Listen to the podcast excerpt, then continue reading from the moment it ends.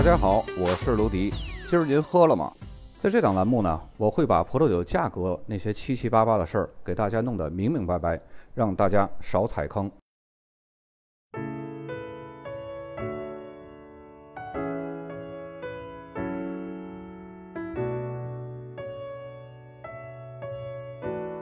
世界上三个最著名的贵腐产地，我们在以前的节目当中呢已经说过两个了，就是法国的苏代和德国。德国由于莫泽尔产区和莱茵高呢都生产着非常不错的贵腐酒，难分伯仲，所以呢也就不提哪个最好了。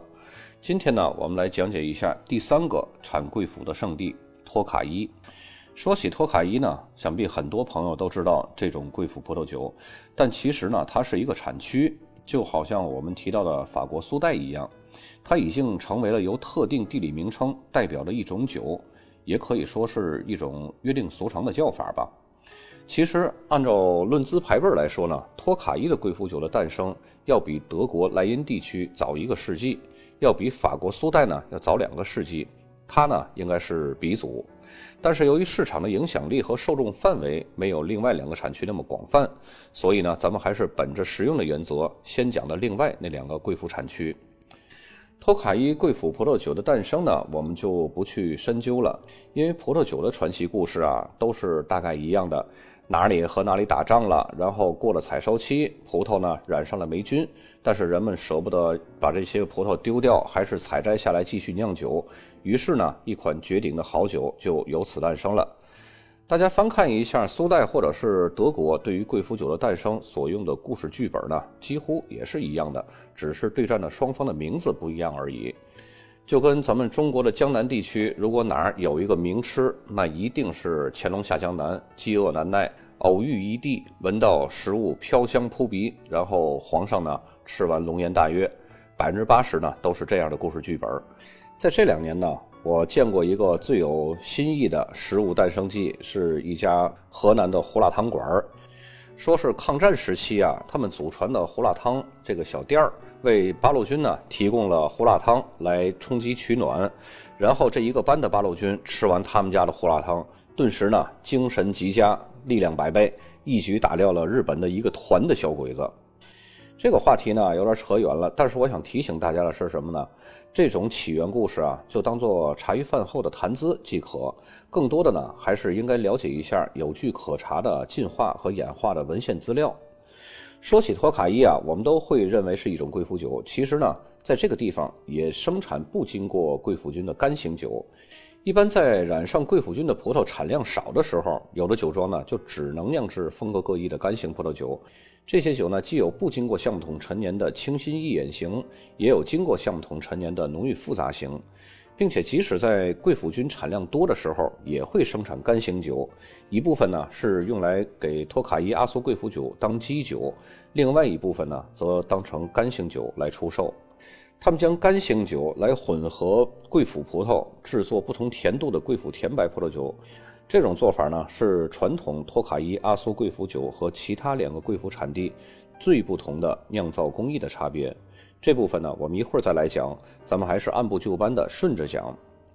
托卡伊产区啊，其实并不大，它是位于匈牙利的东北部。整个匈牙利呢，都是属于大陆性气候，跟欧洲西部的法国、西班牙这些国家相比呢。冬季会更加寒冷和干燥，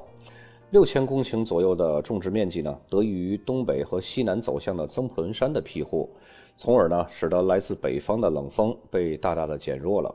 这里的秋天相对来说呢要长一些，并且雨水不多，也会更加温暖，这就保证了产区内的两条主要的河流蒂萨河和波多克河对空气中的湿度提供了保障。这样的微气候对于葡萄的成熟以及贵腐菌的侵染，可以说是最适宜的条件。产区内的土壤是以红色粘土和黄土为主，包含了多种火山岩的土壤。火山岩土质对于托卡伊的葡萄的影响是不容忽视的。母质土壤中大量的矿物质是通过根部来吸收的，这也为最终的葡萄酒带来了极高的辨识度和比较丰富的矿物质风味儿。这也正是托卡伊葡萄酒的风土特征和其他地区的甜酒最大的特征区别之一。母质土壤是一个什么概念呢？它指的是一种原生机制经过风化、移动还有堆积的一个过程，然后在地层表面呢形成了一层比较松散的地质矿物质层。这种土壤层呢，它对土壤物质、化学物质和矿物质都会产生很大的影响。目前托卡伊产区的三个主要葡萄品种里呢，大约有百分之七十是福明特。福明特呢是一种晚熟的葡萄品种，但是发芽却很早，并且呢可以忍受这种干冷寒燥的环境。目前在托卡伊产区呢，福明特是占据这个种植面积的排名第一的。这种品种呢，对土壤的矿物质感是非常敏感的，香气并不是十分的显著，所以呢，它是一种可以完美呈现土壤特质的匈牙利原生葡萄品种。福明特可以依照它的成熟度不同，或者是是否受贵腐菌感染，然后呢，可以分别酿出干白、晚收甜白和贵腐甜白这些个不同类型的葡萄酒。由于这个品种的酸度非常高。那么，即使酿成甜度极高的甜白，依旧可以保持它很好的酸甜平衡。也正是因为含有极高的酸度和甜度，福明特产出的甜白葡萄酒呢，往往会具有惊人的陈放潜力。另外的百分之二十到二十五的葡萄品种呢，是哈斯莱维路，这也是一种匈牙利当地的本土葡萄品种。它和福明特这两种葡萄品种呢，通常是一起采摘、一起榨汁和发酵。至于剩下的百分之五到百分之十呢，就是小粒黄麝香葡萄，主要呢是用于混酿，目的呢是可以给葡萄酒增加更诱人的芳香。如果各位了解过德国的库普主力精选贵腐甜白葡萄酒，就会知道，贵腐菌呢，它不是同时在葡萄表面生长或者是感染上的，所以葡萄果实上的贵腐菌呢，每天都会有不同程度的附着，这就意味着采收工人的工作也必须得分批次进行，每次呢，只将一串葡萄上感染了贵腐菌的果实颗粒采摘下来，在某些年份啊，采收工作甚至会持续到十二月。采收正常葡萄的工作量呢，大约是每人一天，它的采收量是两百五十到四百公斤。但是逐利精选的阿苏贵腐葡萄呢，每人一天只可以采收十到八公斤。可想而知，完整采收之后需要多少人工成本和时间成本。我们刚刚一带而过提到过，托卡伊贵腐酒的酿造方法和苏代以及德国莱茵地区的贵腐是不同的。它是先将干白葡萄酒作为基酒，然后接着呢加入手工筛拣下来的阿苏贵腐葡萄，分批次的放入基酒当中进行浸泡。将贵腐葡萄呢，从干瘪的那种类似于葡萄干的形状，慢慢的让它吸收基酒，又变回了圆润的葡萄，并且与此同时，在整个酒液当中呢，释放贵腐菌所赋予的浓郁香气。一般浸泡时间呢，会达到十二到六十个小时。当然，具体时间呢，得看当年的贵腐葡萄的状况来调整浸泡的时间。在压榨的时候呢，为了避免葡萄籽的破裂，还需要以最小的压力分成多次，慢慢的将阿苏葡萄吸收的基酒和糖分压榨出来。紧接着呢，就是过滤沉淀，再然后呢，就是装入橡木桶中进行陈放。至于酿酒时用于浸泡基酒的贵腐葡萄的使用量呢，则取决于最终的阿苏葡萄酒的甜度。我们知道托卡伊阿苏葡萄酒的甜度呢，是按照几篓来分的。我们经常看到阿苏葡萄酒酒标上会标注三楼、四楼、五楼，这个呢就代表着葡萄酒中的糖分含量。而这个篓呢，就是过去用来装贵腐葡萄的一种容器，被称为 patoni。一般一个 patoni 呢，相当于二十四公斤的贵腐葡萄，而基酒的量呢，则是以每一百三十六公升为一个标准单位来测量的。由于传统的托卡伊基酒呢，都是使用一百三十六公升的发酵桶来发酵，因此如果酒标上如果标识了三篓，则代表着每一百三十六公升的基酒当中有三个二十四公斤的贵腐葡萄，也就是七十二公斤的贵腐葡萄浸泡在一百三十六公斤的基酒当中，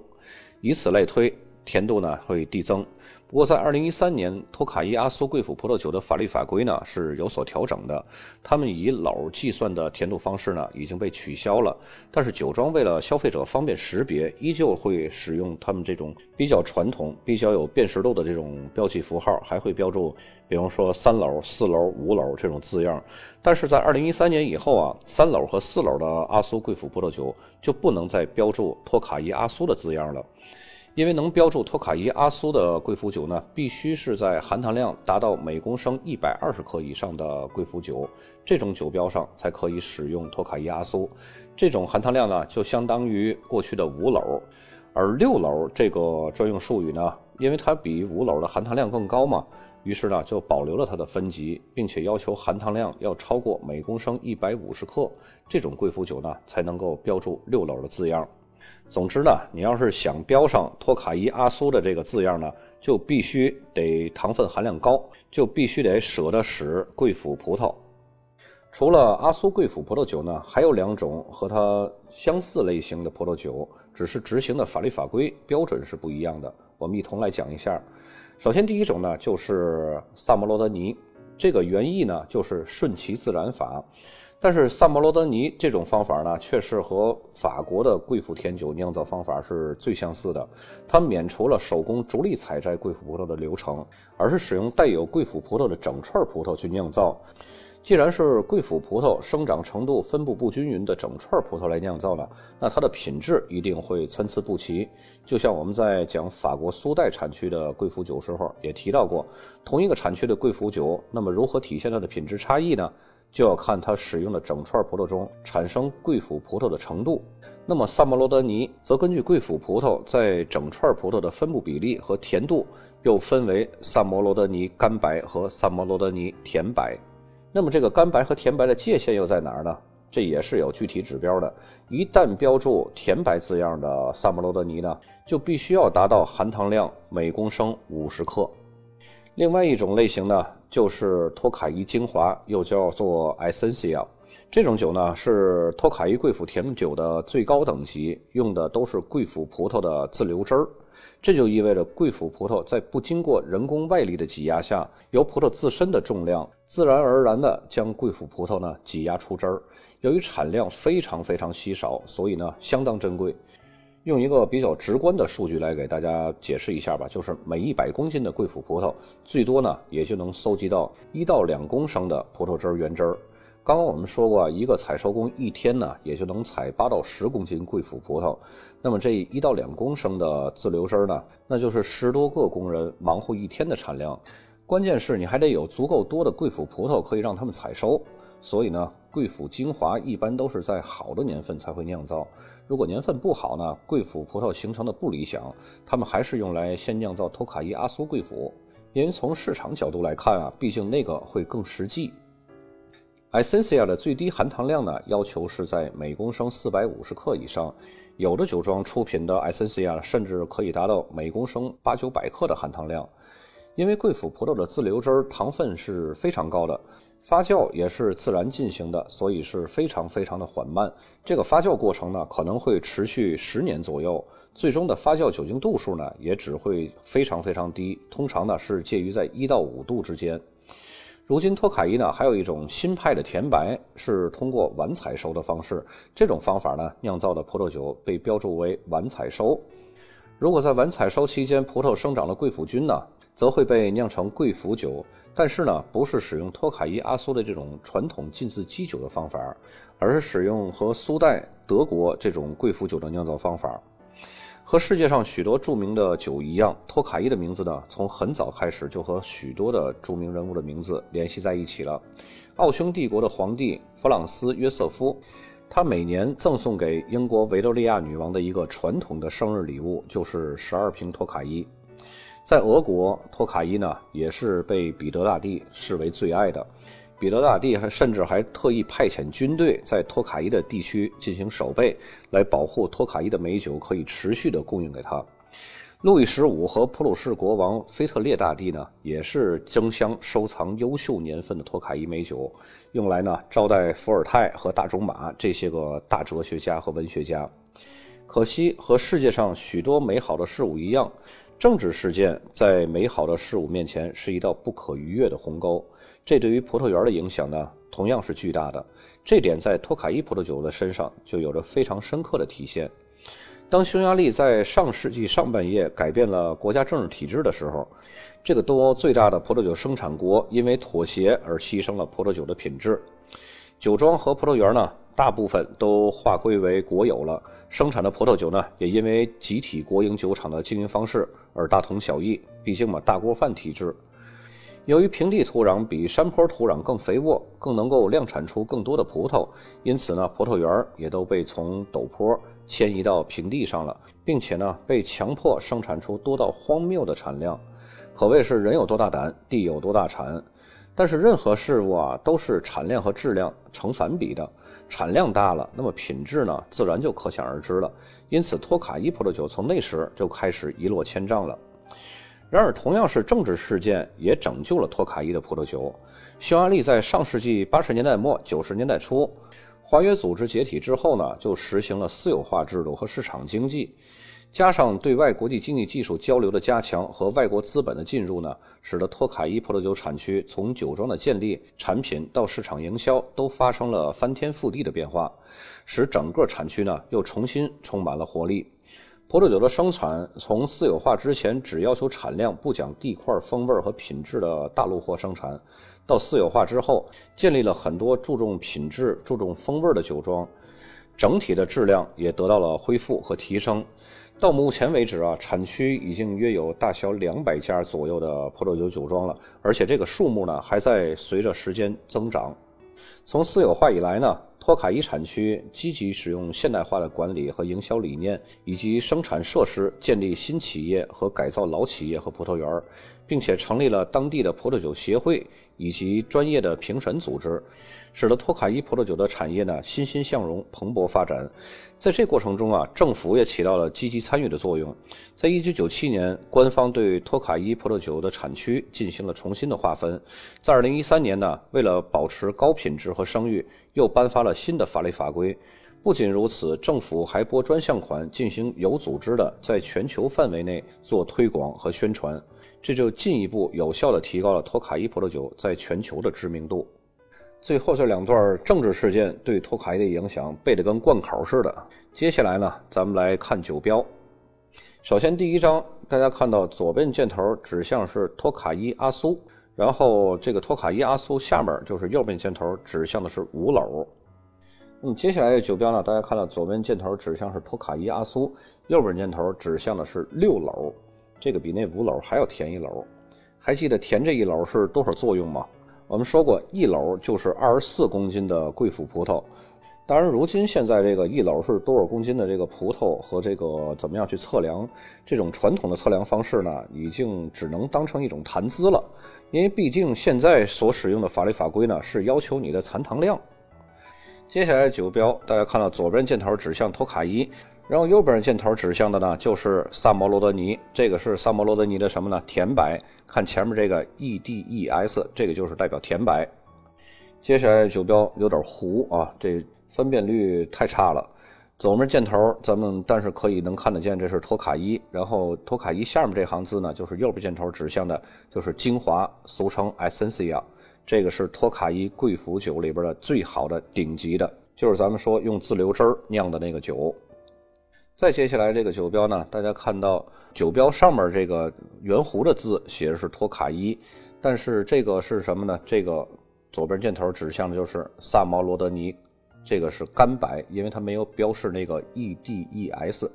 那么这个干白呢，一般都会直接标注萨摩罗德尼。接下来酒标，大家看到左边标识是托卡伊，然后托卡伊旁边的这个 D R Y 就是干型的。然后在下面的这个箭头呢，指向是葡萄品种福明特，就是占这个托卡伊产区的百分之七十的这个种植比例的。所以这瓶酒呢，它不是一个甜型酒，也不是贵腐，这就是托卡伊的干型福明特酿造的干白。接下来酒标，这个主要是咱们第一是学习，第二呢就是给它挑毛病。大家看啊，这个最上面这个方框长形的这个方框标示的是托卡伊。然后呢，左边箭头标示的是阿苏，然后右边箭头标示是三楼。咱不是说在三楼、四楼都是不能用阿苏的了吗？这个为什么它还可以用阿苏呢？那么这个可以分析的一个点就是那个年份，因为是二零一三年以后的这个三楼、四楼是不可以再使用托卡伊阿苏，但是在这之前没有任何的要求。你接下来这张图也是一样的啊。然后左边箭头指向托卡伊，然后托卡伊下面这个左边箭头指向是阿苏，然后右边最下面箭头指向是四楼，也是关键的分界点呢，就是在年份了，因为在二零一三年之前，这些个托卡伊、阿苏三楼、四楼是都可以用的。那么咱来看看，这个是年份二零零三年的，那么这个酒标也是没有毛病的。如果它要是在二零一三年以后再出现这样的酒标，那就说明这个酒标就有毛病了。那本期节目咱们的呃地图是比较多的，然后酒标呢不太多，我会把一些个咱们需要用到的，比如说一楼等于换算成多少公斤的葡萄，然后一个标准计量的基酒单位是一百三十六升，像这些个数据我会给大家放在文稿当中，以便于大家保存记录一下，然后呢可以当成酒桌上的一种谈资。本期节目就到这儿，咱们下期再见。